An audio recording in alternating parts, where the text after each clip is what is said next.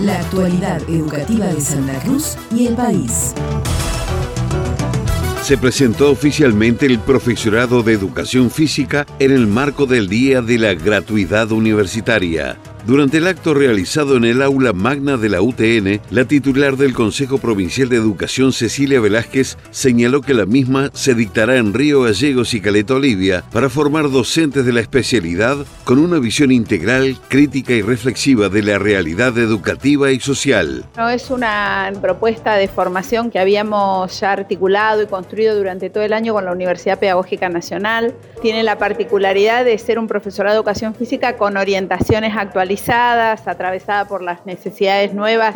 de las subjetividades de este tiempo y que, bueno, además como todas las propuestas de educación pública son gratuitas, de acceso gratuito y van a estar trabajadas desde la organización del Instituto de Formación Docente de la provincia de Río Gallegos y el de Caleta Olivia. Teniendo en cuenta además que nosotros tenemos secundarios orientados a la educación física, también hemos generado durante estos años la posibilidad de que haya licenciados en educación física, que también los habilita a la posibilidad de ser profesores en la formación. Así que hemos generado ahí una sinergia, una serie de acciones que culminan de alguna manera con la posibilidad de presentar esta formación para todos los estudiantes de la provincia de Santa Cruz, que se puedan quedar en su provincia, que puedan hacer las prácticas en sus escuelas y que seguramente eso va a redundar no solamente para el sistema colar, sino también para toda la comunidad. Hoy ahí vamos a especificar las fechas, pero seguramente en lo inmediato ya van a estar abiertas las inscripciones para que ya los estudiantes que están en su último tiempo de cursado de secundaria sepan que tienen ahí, tanto en el IPES de Río Gallegos como en el IPESCO de Caleta Olivia,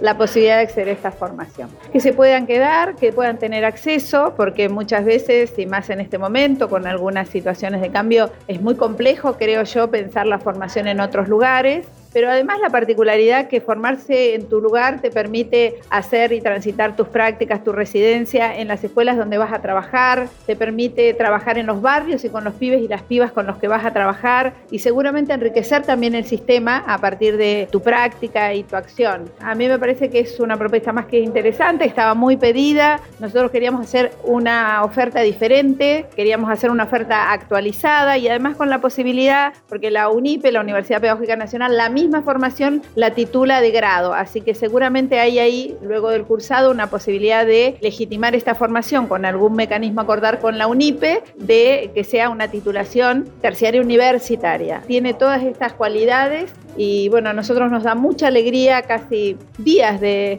de irnos de la gestión, poder anunciarla. La trabajamos durante todo un año porque queremos que nuestros chicos y nuestras chicas, como digo siempre, son el mayor tesoro de la provincia de Santa Cruz y se lo merecen. La propuesta surge de un trabajo conjunto entre la cartera educativa y la Universidad Pedagógica Nacional y se dictará en los institutos provinciales de educación superior IPES e IPESCO, permitiendo además formar profesores y profesoras de educación física cerca de sus lugares de origen y de los establecimientos educativos donde se desempeñarán a futuro.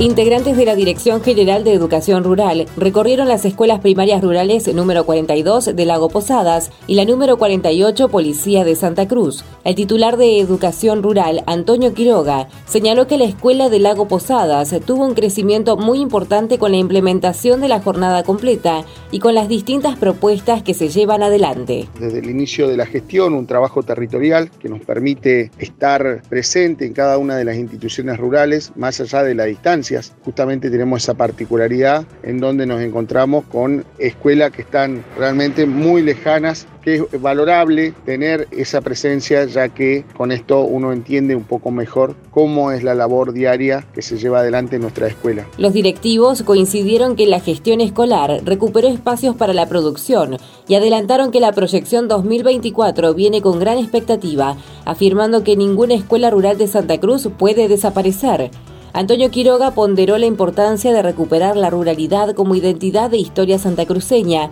y afirmó que es necesario dar el último esfuerzo para que cada escuela sea parte del patrimonio cultural e histórico de Santa Cruz.